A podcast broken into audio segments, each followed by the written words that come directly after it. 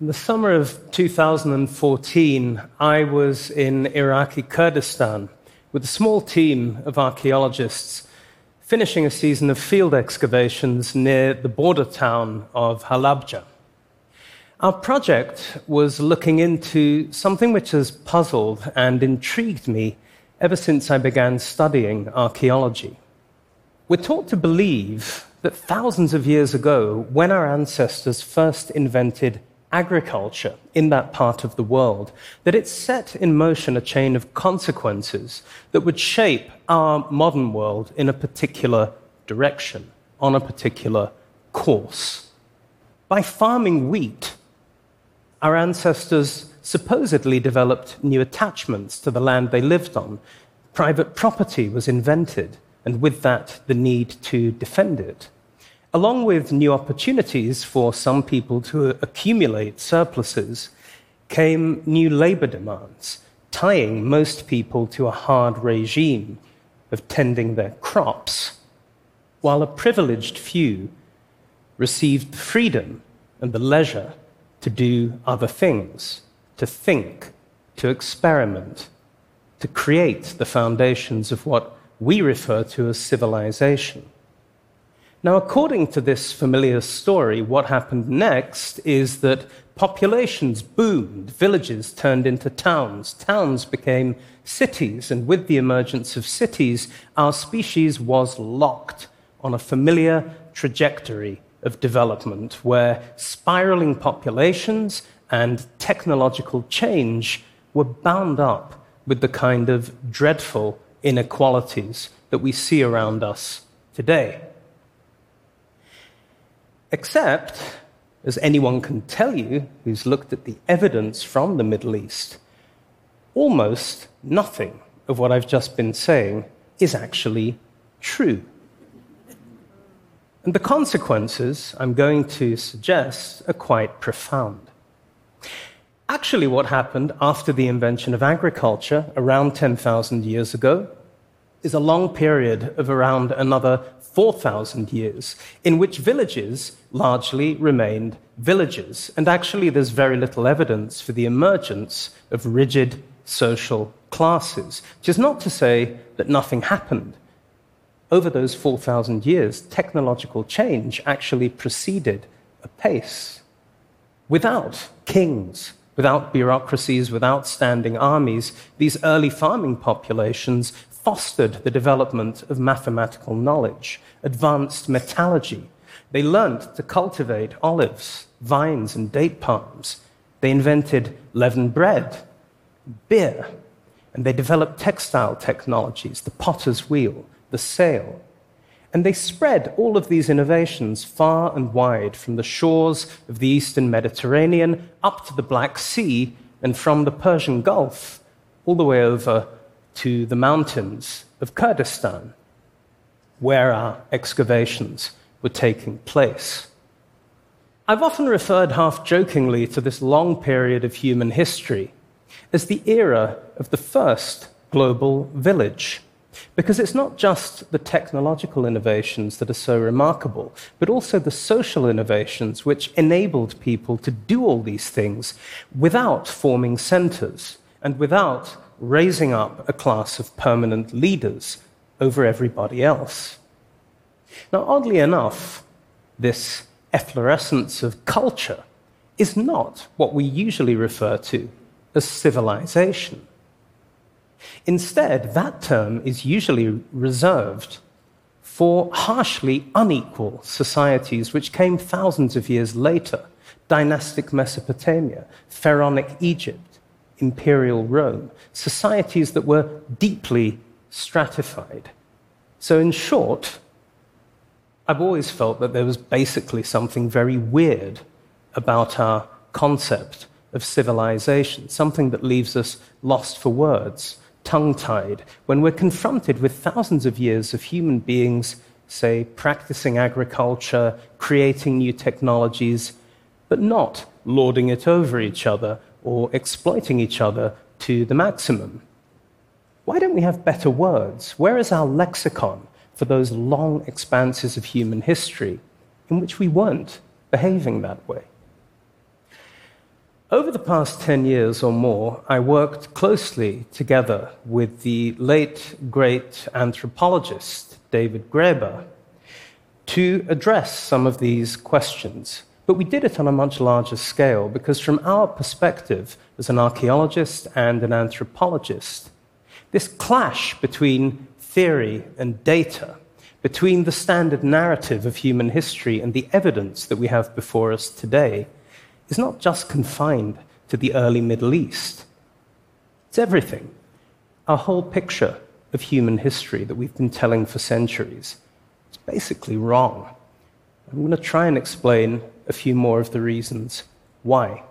Let's go back to some of those core concepts, the stable reference points around which we've been organizing and orchestrating our understanding of world history for hundreds of years. Take, for instance, that notion that for most of its history, the human species lived in tiny egalitarian bands of hunter gatherers until the advent of agriculture ushered in a new age of inequality. Or the notion that with the arrival of cities came social classes, sacred kings, and rapacious oligarchs trampling everyone else underfoot.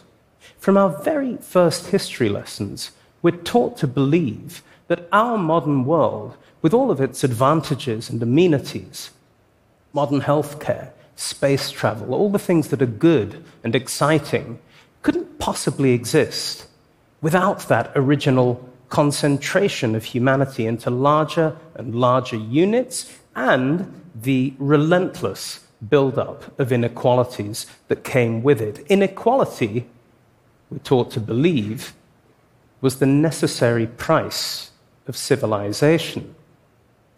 Well, if so, then what are we to make of the early Middle East? Perhaps one might say there was just a very, very, very long lag time, 4,000 years, before all these developments took place. Inequality was bound to happen, it was bound to set in. It's just a matter of time. And perhaps the rest of the story still works for other parts of the world. Well, let's think a bit about what we can actually say today about the origin of cities. Surely you might think, with the appearance of cities came the appearance of social classes. Think about ancient Egypt with its pyramid temples, or Shang China with its lavish tombs, the classic Maya with their warlike rulers, or the Inca Empire with its mummified kings and queens. But actually, the picture these days is not so clear. What modern archaeology tells us, for example, is that there were already cities on the lower reaches of the Yellow River over a thousand years before the rise of the Shang. And on the other side of the Pacific, in Peru's Rio Supe, we already see huge agglomerations of people with monumental architecture 4,000 years before the Inca. In South Asia, four and a half thousand years ago, the first cities appeared at places like Mohenjo-Daro and Harappa in the Indus Valley. But these huge settlements present no evidence of kings or queens. No royal monuments, no aggrandizing art, and what's more, we know that much of the population lived in high quality housing with excellent sanitation. North of the Black Sea, in the modern country of Ukraine, archaeologists have found evidence of even more ancient cities going back 6,000 years. And again, these huge settlements present no evidence of authoritarian rule. No temples, no palaces, not even any evidence of central storage facilities or top down bureaucracy. Actually, what we see in those cases are these great concentric rings of houses arranged rather like the inside of a tree trunk around neighborhood assembly halls. And it stayed that way for about 800 years. So, what this means is that long before the birth of democracy in ancient Greece, there were already well organized cities on several of the world's continents, which present no evidence for ruling dynasties. And some of them also seem to have managed perfectly well without priests, mandarins, and warrior politicians. Of course, some early cities did go on to become the capitals of kingdoms and empires. But it's important to note that others went in completely the opposite direction. To take one well documented example, around the year 250 AD, the city of Teotihuacan in the Valley of Mexico, with a population of around 100,000 people, turned its back on pyramid temples and human sacrifices and reconstituted itself as a vast collection of comfortable villas housing most of the city's population. When archaeologists first investigated these buildings, uh, they assumed they were palaces. Then they realized that just about everyone in the city was living in a palace with spacious patios and subfloor drainages and gorgeous murals on the walls. But we shouldn't get carried away. None of the societies that I've been describing was perfectly egalitarian. But then we might also remember that 5th century Athens, which we look to as the birthplace of democracy, was also a militaristic society founded on chattel slavery, where women were completely excluded from politics. So maybe by comparison, somewhere like Teotihuacan was not doing so badly at keeping the genie of inequality in its bottle. But maybe we can just forget about all that. We can look away. Perhaps all of these things I'm talking about are basically outliers. Maybe we can still keep our familiar story of civilization intact. And after all, if cities without rulers were really such a common thing in human history, why didn't Cortes and Pizarro and all the other conquistadors find any when they began their invasion of the Americas? Why did they find only Moctezuma and uh, Atahualpa lording it over their empires? Except that's not true either. Actually, the city where Hernan Cortez found his military allies, the ones who enabled his successful assault on the Aztec capital of Tenochtitlan, was exactly one such city without rulers, an indigenous republic by the name of Tlaxcala, governed by an urban parliament, which had some pretty interesting initiation rituals for would be politicians. They'd be periodically whipped and subject to public abuse by their constituents to sort of break down their egos and remind them who's really in charge. It's a little bit different from what we uh, expect of our politicians today.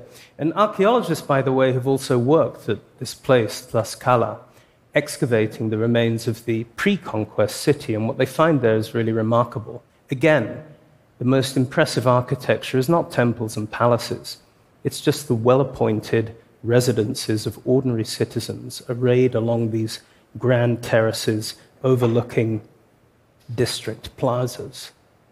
And it's not just the history of cities that modern archaeological science is turning on its head. We also know now that the history of human societies before the coming of agriculture is just nothing like what we once imagined. Far from this idea of people living all the time in tiny bands of hunter gatherers, actually, what we see these days is evidence for a really wild variety of social experimentation before the coming of farming. In Africa, 50,000 years ago, hunter gatherers were already creating huge networks, social networks covering large parts of the continent.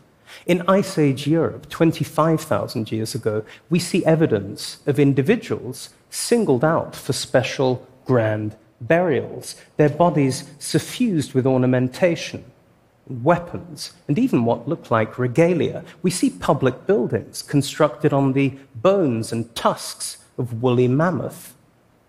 And around 11,000 years ago, back in the Middle East, where I started, hunter gatherers constructed enormous stone temples at a place called Göbekli Tepe in eastern Turkey.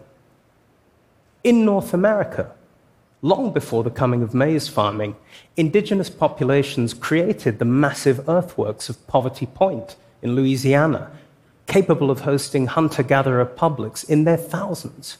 And in Japan, again long before the arrival of rice farming, the storehouses of Sannai Maruyama could already hold great surpluses of wild plant foods. Now, what do all these details amount to? What does it all mean?